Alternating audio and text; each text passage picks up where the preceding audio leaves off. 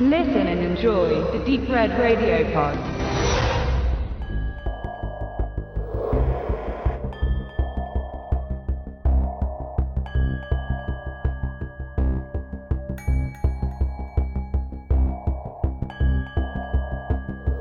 Herzlich willkommen bei Wicked Cinema, dein auditiver Filmführer durch die Welten des hammeresken Horrors, namenloser Schrecken und nervenzerfetzender Grauen.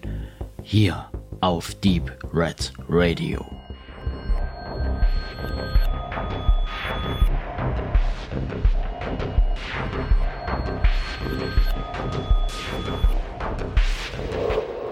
Ende der 90er Jahre, ich war da noch nicht volljährig, war ich mal mit der Schule, keine Ahnung, 11., 12. Klasse in Köln bei der Körperweltenausstellung von Gunther van Hagens, was ja damals noch ein relativ neues Ding gewesen ist, diese menschlichen Exponate, die da in sehr effekthascherischer und trotzdem interessanter Pose oft aufgebahrt waren.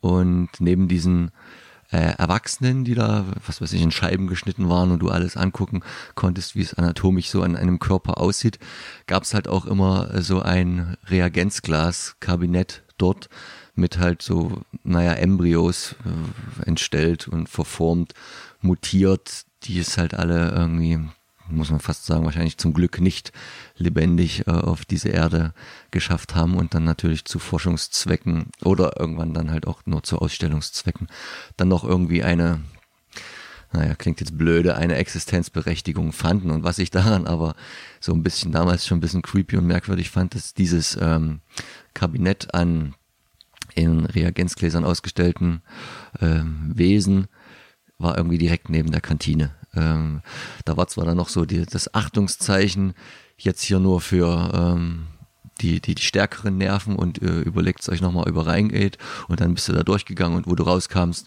war dann direkt die Mensa, wo du erstmal was essen konntest. Und jetzt kommen wir zu dem Film, den Benedikt und ich gerade gesehen haben, während wir gefrühstückt haben.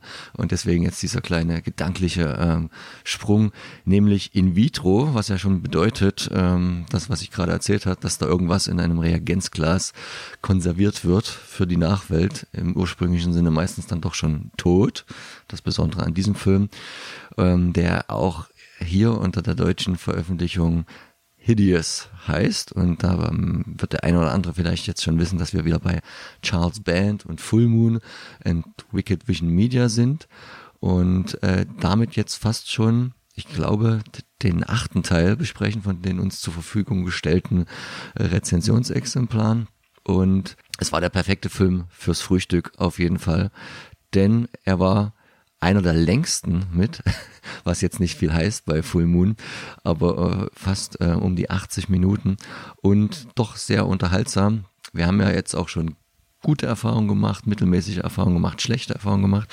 Ich fand den tatsächlich zu den besseren äh, und das hat diverse Gründe, die auch ein bisschen ähm, in der Produktion liegen, was ich ganz ansehnlich fand, dass hier auch so ein einleitendes Wort von Charles Band gesprochen wurde, was sehr viel erklärt und was auch tatsächlich äh, auf den meisten äh, Veröffentlichungen bei Full Moon Germany bei Wicked Vision Media tatsächlich vorkommt. Also äh, er hat meistens ein Vorwort dabei muss diesen nochmal uns, zu unserer Schande gestehen, dass wir ja auch immer nicht ganz durchsehen. Natürlich handelt es sich bei, äh, bei den, wir haben jetzt hier die, in den Race, es ist nämlich die Full Moon Classic Selection. Und es gibt aber auch noch die äh, Full Moon Collection. Und das sind dann die, die in den Mediabooks erscheinen. Ja, äh, es ist, handelt sich hier wieder um einen, ja, ich sage mal, späten Full Moon, weil für mich hört das eigentlich alles äh, 90, Ende der 90er auf und Full Moon hat ja verschiedene äh, Existenzphasen gehabt. Äh, und der ist jetzt hier mit 97 betitelt. Äh, Charles Band äh, ist am Anfang noch nicht ganz so sicher. Er sagte ein paar Jahre früher, aber der Mann hat auch bei über 300 Filmen produziert und äh, laut Angabe der, der, IMDB auch über 60 Filme inszeniert. Er sagt da ein bisschen noch was Gegenteiliges, war, wo wir erst noch mal das zum zweiten Mal gucken wollten, äh, was er da sagt, wie oft er Regie geführt hat, aber das äh, in welchem Bezug das ist, weiß ich nicht. Auf jeden Fall scheint er auch hier eine neue Phase in seinem Produktionsarbeitswesen äh, angegangen zu haben, denn er erzählt ja ganz stolz, dass man eben ein Studio extra in Rumänien aufgebaut hat, äh, um diesen Film und natürlich auch noch weitere Filme zu inszenieren oder zu produzieren. Und ich denke, hier äh, profitiert man ganz klar davon, dass man eben die, dieses Studio hatte, denn man hat hier eben eine Schlosskulisse errichtet. Das Ganze spielt in einem Schloss äh, am Ende. Es ist also, es wird von einem, es wird zu einem Kammerspiel, kann man sagen.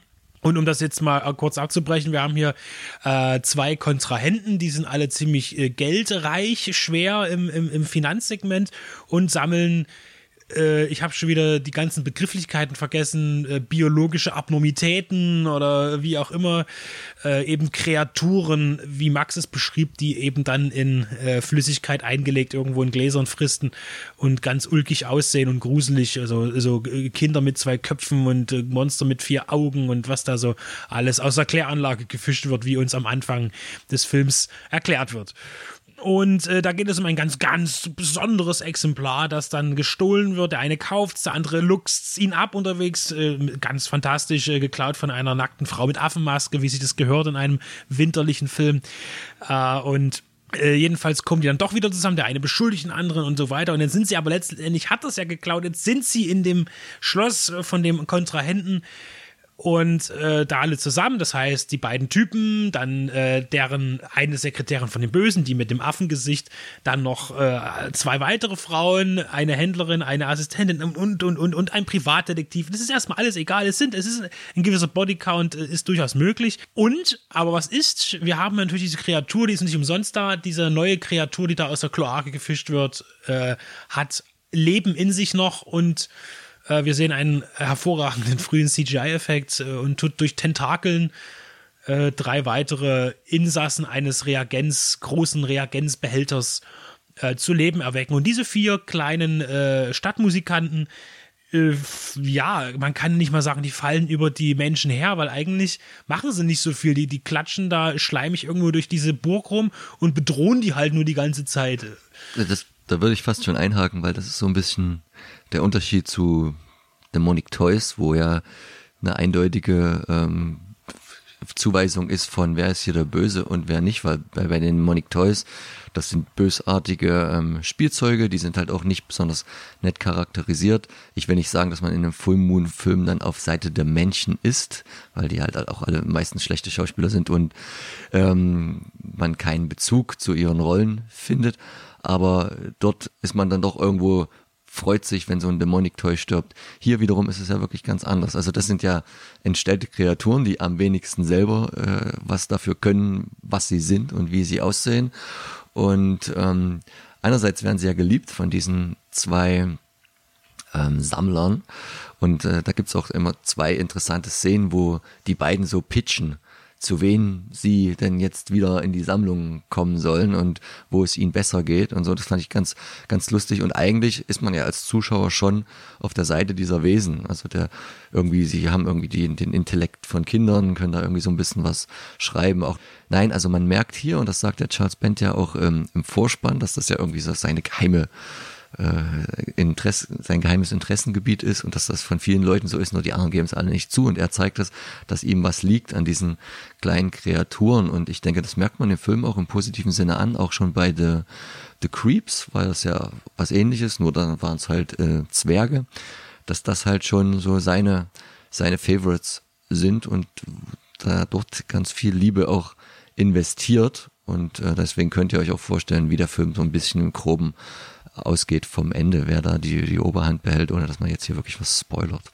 Man hat hier die Effekte, die Creature-Effekte äh, äh doch eher am Dunkeln belassen wenn dann die, äh, ja, die Wesen aktiv werden, sind sie immer eigentlich, man sieht, wenn man sie sieht, immer nur von Schatten umrungen. Man sieht eigentlich nie ein ganzes Wesen, so wirklich richtig. Ähm, das liegt sicherlich einerseits daran, dass man hier vielleicht auch ein bisschen die Spannung hochhalten will äh, und äh, andererseits auch daran, dass es vielleicht nicht ganz so gut umgesetzt werden konnte, wie man wollte, möglicherweise bei einem Creature-Feature. Es gibt aber noch, ähm, äh, weil du sagst, du nimmst Bezug natürlich noch zu anderen Filmen wie The Creeps. Das liegt natürlich auch daran, dass wir hier eine ähm, hohe Doppelung an Darstellern haben. Es ist ja nicht so, dass auch bei den ganzen Charles Band-Filmen natürlich auch hinter der Kamera immer wieder die gleichen Leute auftreten. Vor allen Dingen, wenn du dann eben vielleicht vielleicht in Rumänien drehst und dann ein, ein, ein, ein ganzes Set, äh, eine Crew angestellt hast in deinem Studio, äh, die du dann immer wieder ranholst oder hast den Festverträge gegeben. Nein, auch vor der Kamera finden sich dann auch hier wieder Verbindungen natürlich ganz besonders eben zu The Creeps. Äh, vor allem bei, bei der weiblichen, bei einer weiblichen Rolle zum Beispiel, also muss man auch hier sagen, tatsächlich wird äh, eine, die Sekretärin von der, ja, ich sag mal so, von der Wesenshändlerin, die immer äh, ihren Kontakt zur Kloake hat, wo auch immer die immer herkommen, die Wesen. Äh, und die ist aber so blöd dargestellt, so dumm. Ähm, natürlich ist das hier gewollt, übertrieben, aber das nervt total dass man sagt, oh, nee, es ist wirklich äh, auch mit diesen, mit dieser leiernden, quiekigen Stimme und, und, und völlige ähm, Bildungsferne, dass man sagt, ich, das ist halt wieder so, ja, äh, ich will jetzt nicht wieder von einem schlechten Frauenbild reden. Das ist irgendwie, äh, ja, das passt nicht. Also selbst wenn es jetzt eine männliche Rolle gewesen wäre, aber hier wiegt es halt schwerer, weil eben die Blondine hier wieder vorgehalten wird als das Prestige-Exemplar einer nicht ganz äh, logisch funktionierenden Person. Du hast halt drei, drei Frauen in dem Film und ja, die, kommen, die kommen halt alle nicht, nicht gut weg auf unterschiedliche Art und Weisen. Man muss aber Charles Band äh, zurechthalten. Und das meinte ich auch, dass er eigentlich auf der Seite der der kleinen Kreaturen ist, dass, dass die Menschen sind jetzt alle nicht besonders gut nee, oder nein, positiv also die Männer auch nicht. Auch die Männer sind entweder Idioten oder Psychopathen oder Sammler. Und, und bei den Frauen ist es halt so, du hast das dumme Blondchen, die Sekretärin, du hast die umtriebige, geldgierige, kettenrauchende in dem Fall du, dunkelhaarige Geschäftsfrau, die über Leichen geht. Und dann hast du halt noch die immer nackt rumrennende, ähm, sehr als sich selber, also ich habe nichts gegen Prostituierte und ich bin teuer und also die sich selber extrovertiert als, als, und ordentlich Eier als als als als, als Nutte Prostituierte da dargestellt ist, ähm, ohne dass das jetzt Grund per se erstmal was Schlechtes ist, aber zumindest Menschen kommen hier allgemein nicht gut weg und wie du schon sagtest, diese Rhonda Griffin, die spielt halt auch in dem The Creeps mit, der in meinen Augen zu einer sehr ähnlichen Zeit, wenn im gleichen Jahr entstand und wahrscheinlich auch logischerweise dann in dem Studio da in Rumänien. Ich denke, wenn wir hier die Sets vergleichen würden ein bisschen, da würden wir da auch noch bei anderen Filmen ganz gut in die Richtung gehen. Ich sage nur Castle Freak, der äh, etwas davor entstanden ist. Ich denke, das fällt da alles in die gleiche Kerbe. Die kriegt auch, auch wenn sie nicht im Großen und Ganzen für die Nacktszenen ähm, verantwortlich ist, die naja, ich sag jetzt mal in Anführungszeichen die erotischste Szene, äh, wo ich gar nicht weiß, ob es ja ihr eigener Nippel ist, ihre eigene Brustwarze, die man sieht, äh, wo dann im Traum von einer der kleinen Kreaturen äh, etwas dran, babyhaft dran geleckt wird, bis sie dann aufwacht und voller Schrecken feststellt, äh, was sie da gerade so erotisiert hat äh, im Schlafe. Ähm, das ist tatsächlich die, die, die, das meiste an Erotik. Ein paar Aber Jahre ich denke, ich würde es vielleicht gar nicht mal unbedingt äh, nur einseitig von Erotik sehen, denn, denn andererseits sind es ja Babys, ne, die eben da äh, diese, diese Monster sind. Aber und die haben ja einen ganz anderen, äh, einen ganz anderen ähm, Anspruch an einer weiblichen Brust. Aber du hast ja schon gesagt, äh, wie die Szene inszeniert ist äh, wo, wie du vorhin sagtest, aha, aber äh, scharf sind sie auch ähm, oder, oder wie, wie auch immer. Nein, eigentlich ist ja, und nicht nur in diesem Film, sondern auch in ziemlich vielen anderen, die Jacqueline Lovell für die nackte Haut und in vielen anderen Filmen und dann auch später auch ähm, für mehr zuständig. Also wenn, wenn man ihre Biografie anguckt, die ist auch durchaus größer als bei den, sagen wir mal, gängigen äh, Full Moon Darstellern und Darstellerinnen, wo ja oftmals nicht so viele Titel berechtigterweise stehen aufgrund des Talentes, des nicht vorhandenen. Nein, die Dame spielt äh, auch, und da weiß ich jetzt nicht, ob sie dann nur ähm, als Schauspielerin mitwirkte oder auch ähm, selber Hand angelegt hat, auch in, mit, in Pornofilmen mit, in Erotikfilmen und hat sich dann hinten raus aus ihrer Karriere, sie ist jetzt erst paar 40, so versucht ein bisschen Richtung Fernsehen und seriös zu bewegen, wenn es dann halt mit dem einschlägigen Drehs äh, vom Bedarf her äh, nicht mehr so gut geklappt hatte. Sie war ja auch diejenige, die alle fünf Minuten in Head of the Family eine von diesen ganz schlechten äh, Sexszenen äh, mit abhalten durfte. Was man hier so andeutungsweise schon sieht bei Charles Band, was ja in ein paar Filmen später dann ja eher noch äh, so das, das, das Gängige werden sollte, dass man versuchte, die, die Ideen, die so ein bisschen ausblieben oder die nicht mehr umsetzbar wären. Head of the Family ist da halt immer das klassische Negativbeispiel, dass man die irgendwie nicht mehr umsetzen konnte, wollte und das versucht hat, irgendwie mit Sex ähm, aufzufüllen. Das war hier noch dezent und eher tatsächlich sehr erheiternd, ähm, ihre Auftritte. Man hat ja auch jetzt äh, nicht ganz so unbekannte Gesichter äh, äh, an, an mancher Stelle gesetzt und äh, schauspielerisch ist das natürlich nie die Krönung, aber das ist jetzt, das ist schon verträglich. Also es, war- es ist wirklich, da ist noch ein anderer Anspruch dahinter. Ähm, also wirklich Head of the Family ist das Machwerk, müssen wir für uns jetzt sagen. Und hier merkt man aber schon wieder einen Qualitätsunterschied, einen deutlichen ähm, bei In Vitro.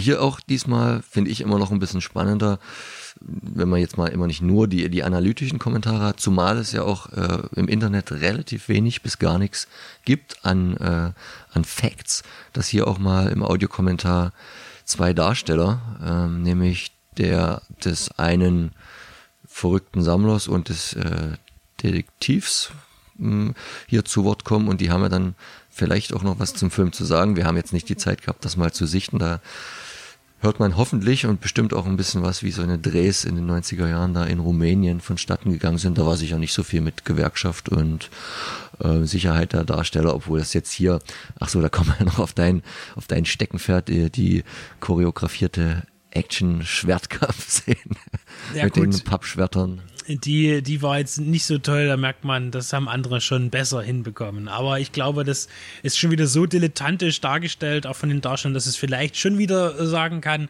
es war womöglich auch so gewollt.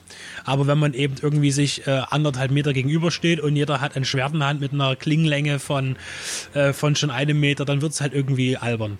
Genau. Ja, dann äh, wäre das jetzt hier dazu, denke ich, genug gesagt zu diesem Film. Es ist tatsächlich für uns jetzt der, der letzte aus dieser Amaray Selection von Full Moon. Wir hatten viele interessante Einblicke gehabt und sind froh, die gesehen zu haben. und würden uns freuen, falls sie weitergeht, da auch weiterhin äh, die Sammlung von Benedikt, der hat sie jetzt alles schön, ihr guckt auf das Foto nebeneinander in der Wand stehen, also wenn es da weitergeht, sind wir natürlich auch interessiert, da nicht nur aus ähm, komplettistischen Ansätzen äh, das weiter zu verfolgen.